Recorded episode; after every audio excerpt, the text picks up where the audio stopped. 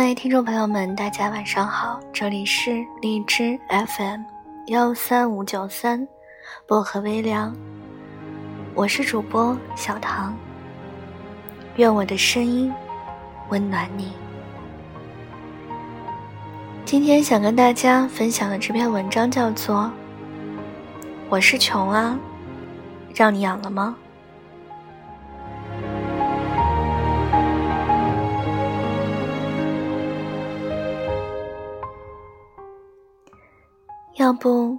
养我吧。说完这句话，麦子就后悔了，因为对面的男人此时正盯着他嘴里吞咽下去的最后一口热干面出神，眼神里都是嫌弃和更深沉的嫌弃。尽管如此，麦子还是不管不顾的两只手抹了嘴边的芝麻酱。吸了一下，因为吃的太急，热气熏出来的鼻涕。他两天都没吃饭了。吃完，麦子打了个嗝，摸了摸鼓起来的肚子，眼神来回瞟着对面这个男人。长得虽然说不上帅，但也算五官端正，就是寒酸了点。毛衣袖口。因为多次洗衣机的搅拌，开始发毛边，毛线参差不齐的暴露在麦子眼底。两个小时前，麦子站在路边一家面馆前，抬头眼巴巴的盯着菜单，吞咽着口水。站了十分钟后，手在口袋里摸了一圈，除了手指缠绕的声音，什么都没有。低下头，正欲转身离开，七哥正低头往嘴里塞面，抬了下眼皮，清瘦的一个身影闪耀在他面前。他立刻捕捉到这个熟悉的身影，开始在脑海里搜索，突然一拍脑袋，哎，想起来了！他微微的叫了半天，麦子并不知道是在喊他。头也没回就走了。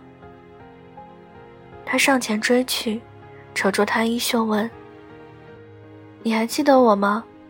我是那个不小心拿错书，导致你在图书馆做了一个星期义工的男生。”七哥摸了摸后脑勺，腼腆的笑了笑。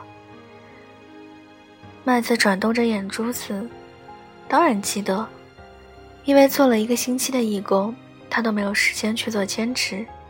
一个星期都在啃方便面，一碗热干面吃的麦子大汗淋漓，七哥在旁边喋喋不休，麦子根本顾不上听，嗯嗯呀呀直点头。对他来说，这碗面简直就是救命之恩。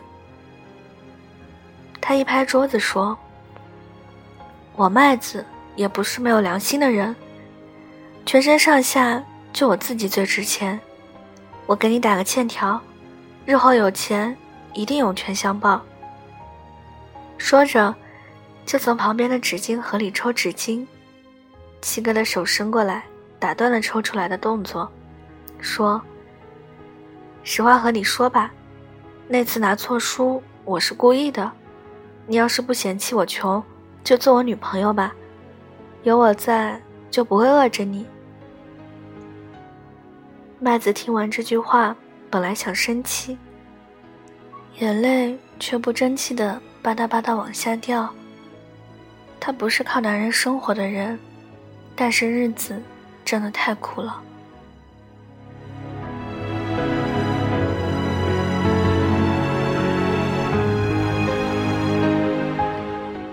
二十岁那年，穷，第一次让他感觉到长大成人。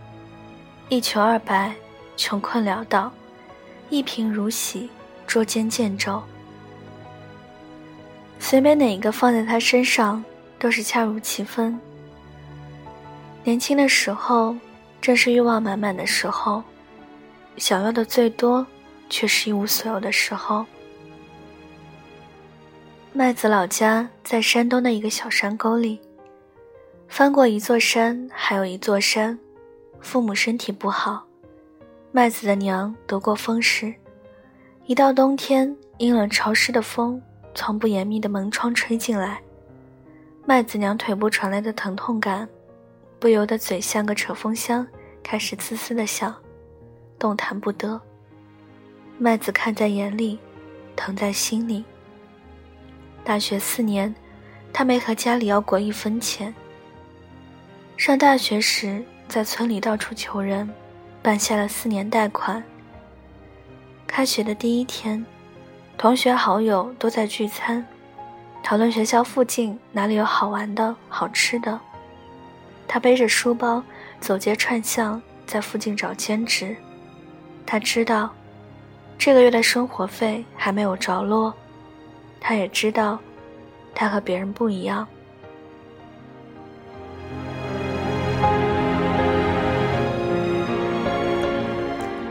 为了贴补家用，他一天要打两份工，周六周日更忙一些。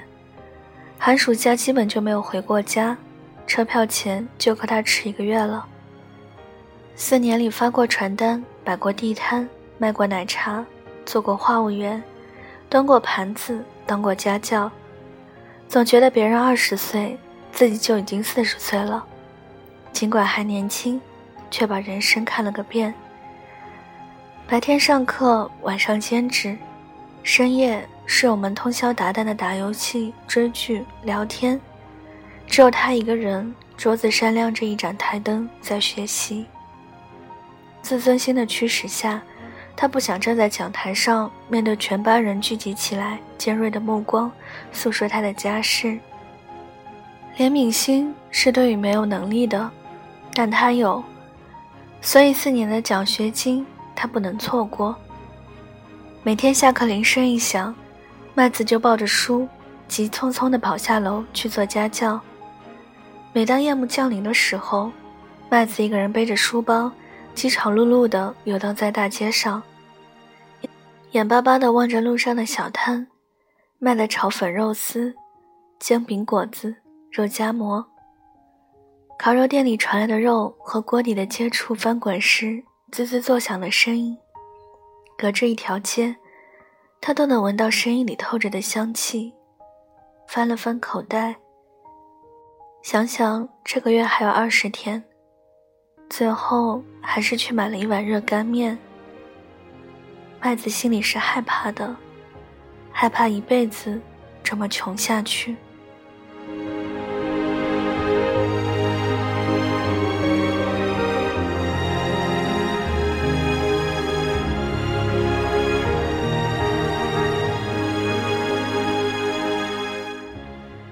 二零一零年，麦子毕业了。家里的小弟升入中学，母亲身体虚弱，常年中气药不断，全家窘迫。正是需要钱的时候，麦子放弃了考研，直接奔向社会。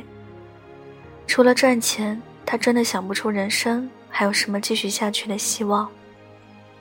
导师一直很关照他，知道他的家庭情况。给他介绍了一份实习工作，也希望他同时可以继续学习。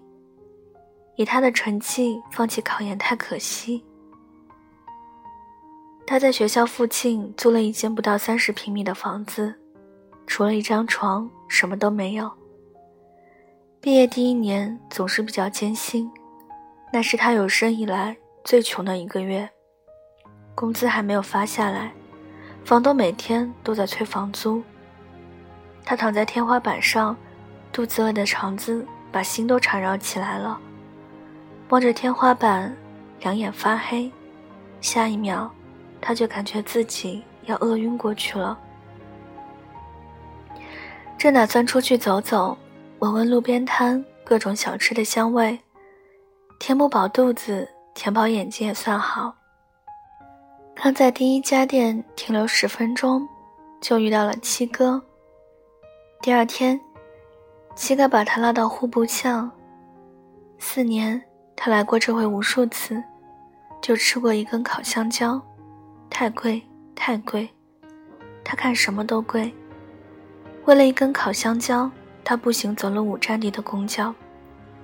那天，他们手拉手，从巷头吃到巷尾。麦子手里端着一杯果汁，实在吃不下了。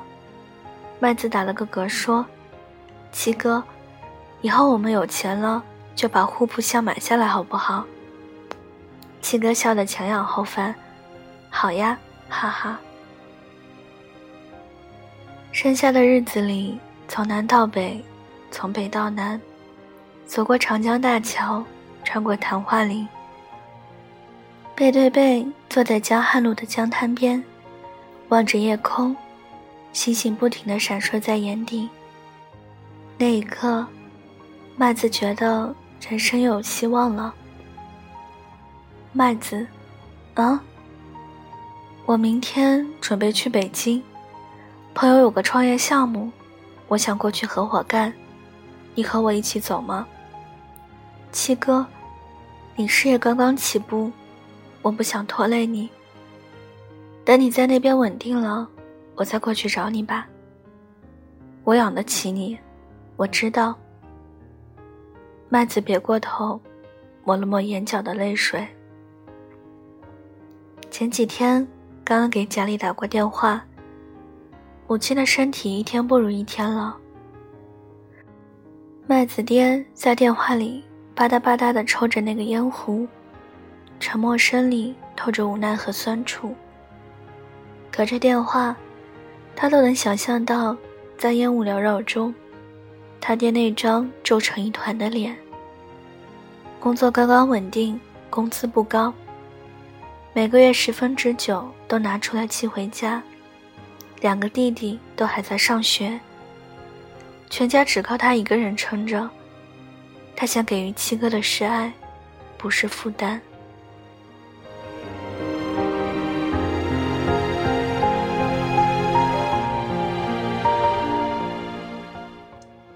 七哥到了北京以后，每天都给他打电话。武汉和北京也就隔了几个城市，几千公里。麦子却觉得好长，好长，长到延伸过去就未必能到达北京中心。早高峰的地铁，拥堵的公交车，浑浊不清的空气，夹杂着北京七月的汗腥味，弥漫在所有人的梦想中。七哥过的苦，从来不说，麦子知道，麦子都记在心里。每个月，七哥都会给他汇点钱，让他吃的好点。麦子从来没花过，一分钱没动的攒在那张卡里。麦子也过得苦，一年多了，还是每个月要为房租发愁，水电费没交，工资下来以后七零八碎，能握在手里的，却少得张张可见。麦子也不说，谁也不说。给家里打电话什么都好，给七哥打电话也什么都好。挂了电话，眼泪就开始打转，什么都好，就是想，想家里人，想七哥。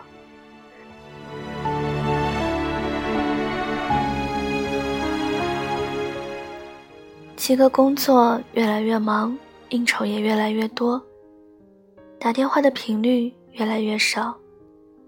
深夜加班班，想给麦子打电话，却怕他打扰他休息。白天麦子打过去，七哥不是在和客户应酬，就是在批文件。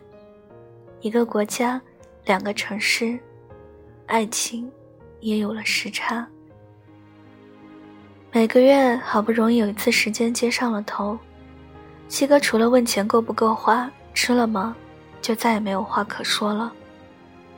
麦子一边啃着方便面，盯着电脑，手指在键盘上打得飞快，耳边夹着电话，一边嗯嗯点头。长久的沉默，两个人心里开始有点空落落。麦子放下嘴里的方便面。停下手里的敲打，把电话放到耳朵另一边，说：“七哥，你怎么不说话了？我想听你说。我过得好，嗯。我想你，嗯。我想你，想和你一起吃的那碗热干面。七哥没说话，死寂的空气窒息了时间。良久，电话里传来嘟嘟的忙音。麦子放下电话，继续敲完剩下的几行字。电脑屏幕上显示着三号黑体字：“辞职信。”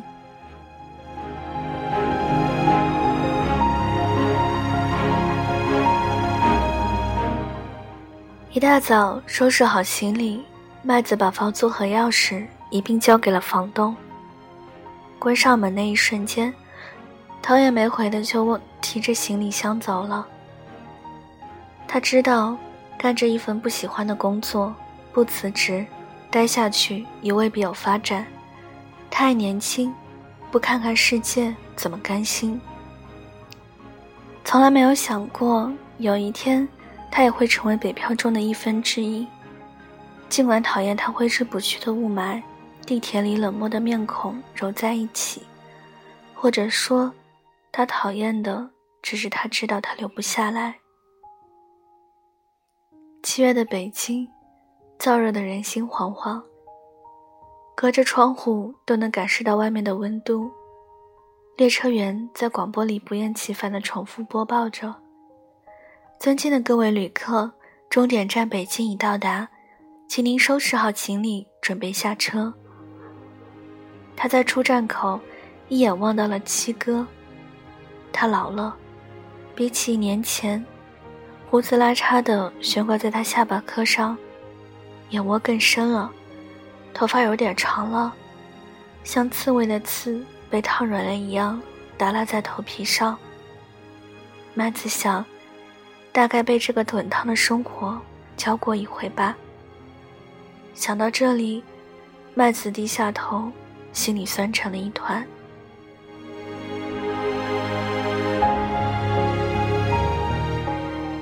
七哥和室友合租了一间五十平米不到的房子。深夜里，他和七哥挤在一张单人床上，连身都不敢翻，汗水浸湿了两个人紧挨的臂膀。七哥一只手抱着麦子，一只手拿着扇子，不停地扇着。麦子汗水从额头流到鼻尖，又流到唇边。麦子张了张嘴说：“七哥，我不热，你别扇了，扇得太累了。”七哥笑了笑，擦了擦他唇边的汗水，没说话，继续扇着。不知道什么时候，麦子睡着了。半夜热醒时，七哥手里还举着扇子，手指尖尖的握着扇把手，扇子不动了。七哥眼睛闭着，睡得真香。麦子眼里的泪水比汗水都汹涌。麦子白天忙着找工作，晚上回来做饭、洗菜、洗衣服。等他下班回来，一起吃饭。他去洗碗时，麦子就抱着电脑，爬上因为烘干变得皱皱巴巴的床单，还带着洗衣液的味道，飞快地在键盘上敲打。没有正式工作之前，就在网上找点兼职。厨房里碗碰撞洗碗池和水流纠缠在一起。油盐酱醋茶的味道在空气中弥漫，那一刻恍如隔世，也就在那一瞬间的幸福转瞬即逝。麦子立刻回过神，手指又在键盘上飞快地游走。麦子学习能力强，手脚麻利，在一家单位实习一个月后就被转正为正式员工。他和七哥也熬过了异地恋，修成正果，只是还是穷。麦子为了省下十块钱坐地铁的钱，中午不回家吃饭，在公司随便吃点填填肚子。之前在北京最穷的时候，他没工作，七哥项目失败赔了钱，两个人泡了一个月的方便面。房东搬家的时候留下了半袋大米，他们又喝了一个月的米汤。七哥心疼地抱住他说：“还是没有让你过上好日子。”麦子嘴里含着米汤说：“挺挺好的，要不是你，我早就饿死了。”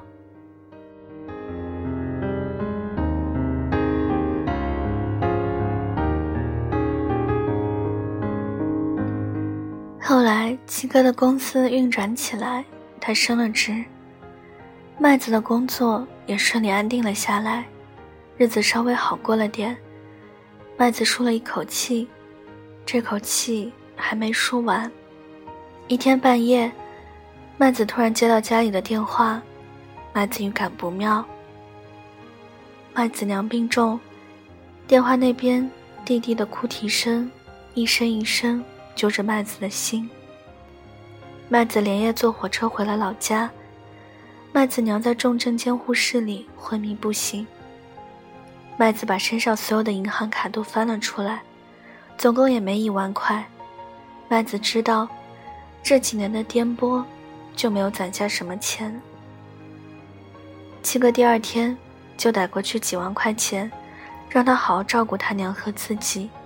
钱的事。他来想办法，他能有什么办法？他刚刚在北京站住脚，而他就是最大的拖累。麦子坐在病房外，心里想。过了一段时间，麦子突然看到卡里多了十万块钱，七哥也没有跟他说过。他正纳闷，接到了一个电话：“你是麦子吧？我是小七母亲。”你也知道，我们小七刚刚在北京有一份事业。我们家也不是什么小资家庭，普通工薪户，全靠我们老两口一点死工资。阿姨呢，也就不和你兜圈子了。我们开门见山。小七前几天到处和亲戚朋友借钱，愁得头发都白了。我就这一个儿子，我能不心疼吗？我们把家里的老底十万块钱拿了出来，略表心意，希望你母亲能早日康复。但是阿姨求你了，别再拖累我们儿子了。麦子手里握着电话，隔着玻璃看着病床上的母亲，抬起头，擦了擦眼里的泪水。阿姨，我知道了，谢谢您。麦子挂了电话，盯着手里的银行卡，一种逼良为娼的恶意迎上心头。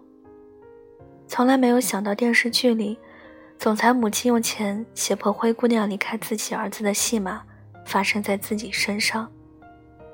更没有想过，此时竟有点动摇，犹豫不决，甚至没有为这点犹豫而有一丝的羞愧感。尽管。七哥不是总裁，可她是灰姑娘，没有水晶鞋的灰姑娘。手里的银行卡都快被她捏碎了。夜很深，沉得压人。人穷志不穷，麦子想。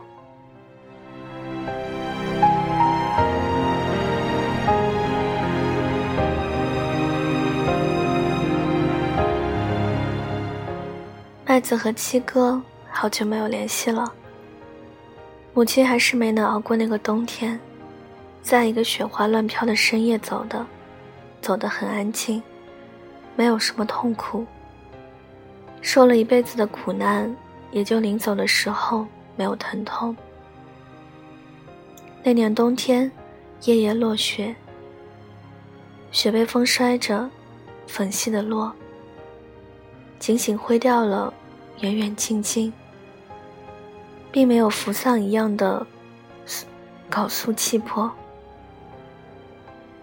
是那种勾人想起世上一切惨淡事物的天气。麦子想，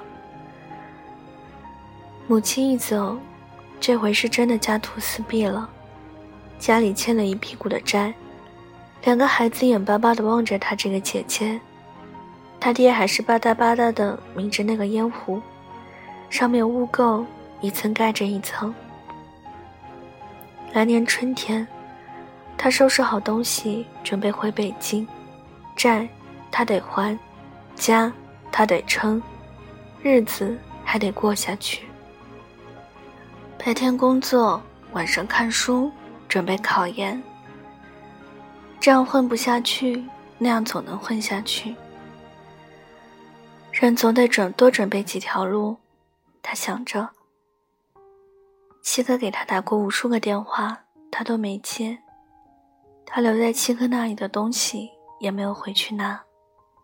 那天晚上，他把十万块钱和之前他每个月寄来的钱都汇了过去，他一分也没动。他说了：“七哥，你是个好人，可惜你养不起我。”他们就在北京这个城市失去了联系。也许有一天会挤上同一班地铁，也许有一天手里拿着钱包的麦子碰上正在喝豆浆的七哥，只是这些都留在了麦子的幻想里。去年北京的房价又涨了，一大波年轻人哭天喊地的要逃离北上广。其实。每年都在涨，也每天都有人在离开，在和这个城市告别。咬着嘴边煎包的他，被早高峰的地铁挤了下来。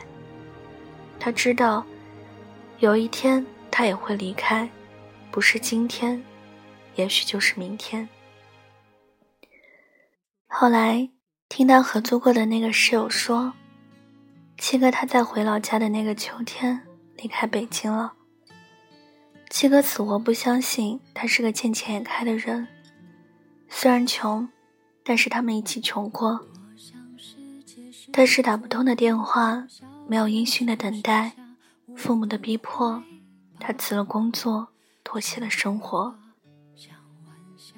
他室友又顿了顿说：“我陪他去你老家找过你一回，当时你不在家，你弟弟说你在田地里。”我们又去田地里，你站在齐刷刷人那么高的麦田里，戴着草帽，手里拿着镰刀，腰弯下去又直起来。我问他要不要过去，他摆了摆手，摇下车窗望了好久，眼里都是怜惜，说了一句：“你又瘦了。”然后摇上车窗说：“走吧。”七哥在父母的安排下，在当地考了公务员，每天喝喝茶、看看报，再也不用担心下一顿吃什么。听他室友说，他准备年底结婚，父母给他找了个好人家，长得漂亮，乖巧懂事，大家闺秀，关键家境富裕。他室友问他有没有什么带给他的。麦子抽出一张纸巾，写了一句话：“麦子欠七哥一碗热干面。”二零一零年七月，七哥结婚那天喝多了，搂着新娘说要回武汉把户部巷买下来，又说要去北京吃热干面，弄得全场人尴尬。那天，麦子突然想起北京这么久。他们两个人都没有一起吃过北京烤鸭。七哥发工资那天要买，他不让。最后他悄悄拿着钱给七哥买了条新领带。麦子一个人跑到三里屯那边，吃了顿北京烤鸭，去后海滩边上吹了吹风。晚上看了一场上映的《北京爱情故事》，哭得稀里哗啦。前几天，他爹给他打来电话，说他二婶给他说了个媒，让他有时间回来看看。年纪不小了，女孩子总归还是要嫁人的。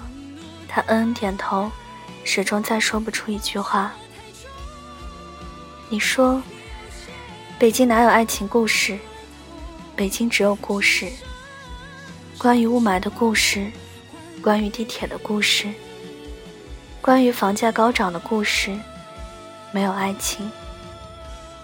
北京连热干面都没有，两块八一碗的热干面都没有。爱情是种